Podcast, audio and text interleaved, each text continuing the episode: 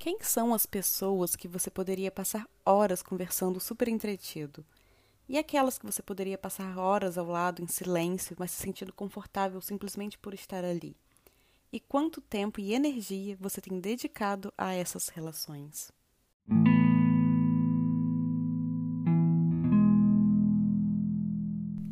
Ei, gente, tudo bem? Eu estou a Clarice e esse é mais um episódio do Reconectar-se, nosso podcast sobre autoconhecimento e desenvolvimento pessoal.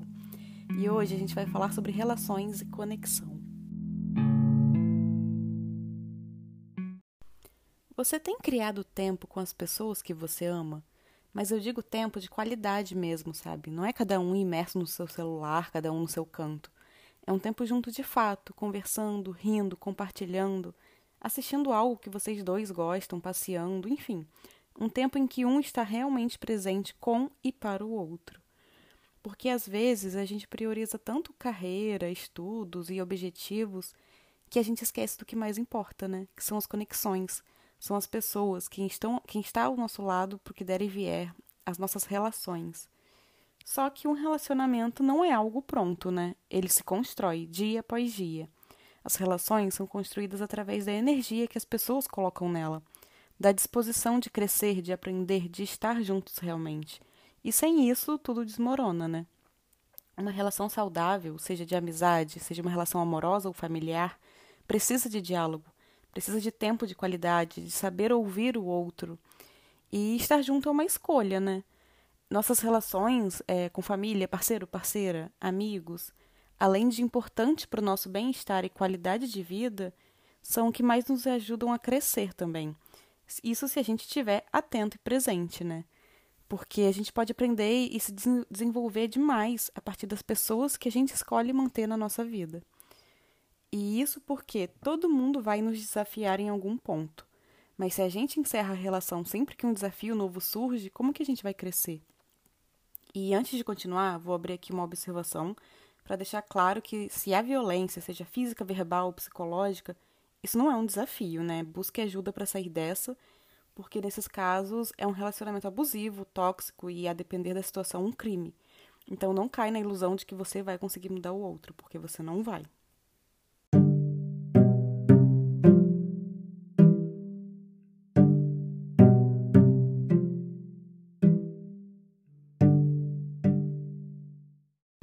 Mas voltando, as pessoas com quem a gente se relaciona, e em qualquer nível, né, amoroso, familiar, amigos, são um baita teste em que a gente pode aplicar tudo que a gente aprende em terapia, em cursos ou em qualquer outro material de desenvolvimento pessoal.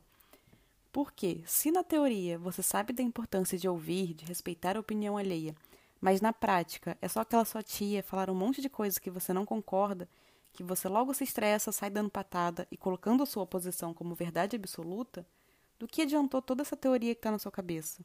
Porque na prática você continua agindo com intolerância.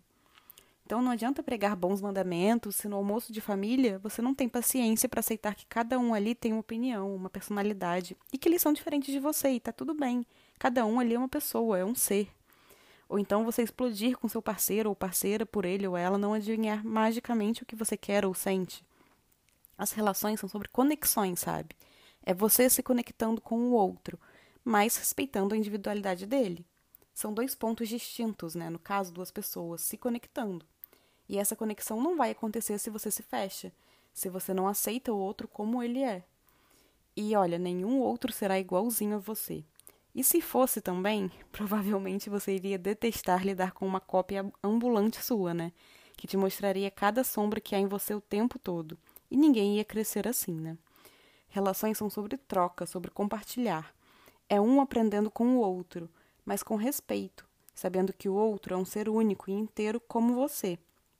E você terá pontos em comum com as pessoas com quem se relaciona, mas também terá divergência sempre, porque se relacionar é conseguir chegar a um denominador comum nas diferenças, com um cedendo um pouco aqui, o outro ali, com acordos combinados e, acima de tudo, respeito.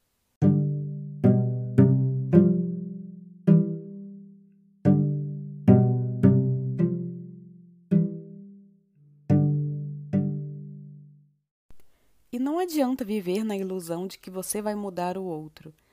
é, seja seu pai, sua mãe, é, parceiro, parceira, um amigo, e nem apontar mil falhas na outra pessoa quando você mesmo não trabalha nas suas sombras. Porque você não muda o outro, mas você aprende a lidar com o que você é testado e desafiado pelo outro. Quando algo te incomoda na outra pessoa, é porque há algo a ser trabalhado em você também. Uma parte sua não lida bem com aquilo. O que é? O que você pode trabalhar aí do lado de dentro para lidar melhor com essa parte do outro que te desafia? E claro, né, construir e viver a relação, de novo, seja amorosa, familiar ou de amizade, tem que ser uma decisão conjunta, porque sem a presença de ambos os lados, é, e presença não necessariamente é estar realmente junto fisicamente, né, mas sim estar de fato ali com o outro de algum modo, mas sem essa presença de algum lado, não tem relação, porque a relação é construída pelos dois, pelas duas pessoas, né? E então o que, que você tem feito para ser mais presente nas suas relações?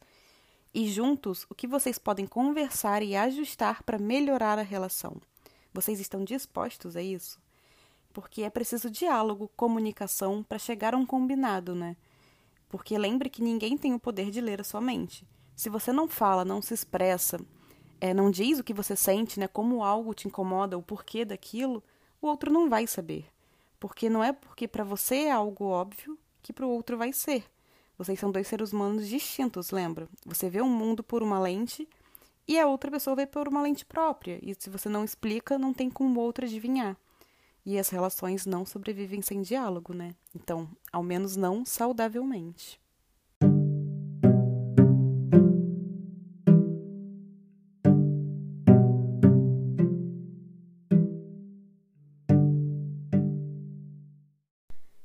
Importante lembrar também né, que ninguém te deve nada. Os outros não são obrigados a preencher suas necessidades. Isso é uma tarefa sua. O outro não é o seu dono e também não é o seu brinquedo.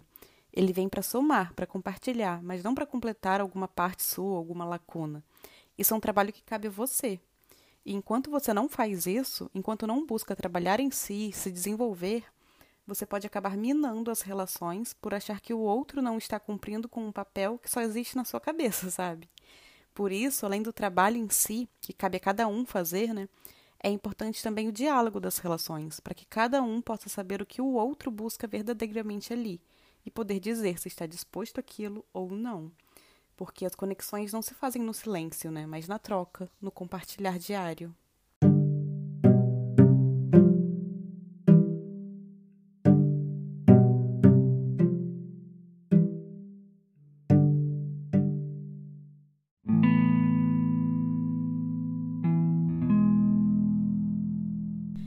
É isso. Eu espero que essa reflexão tenha te ajudado a abrir mais os olhos para as tuas relações, para o modo como você vem investindo ou não a sua energia nelas, né?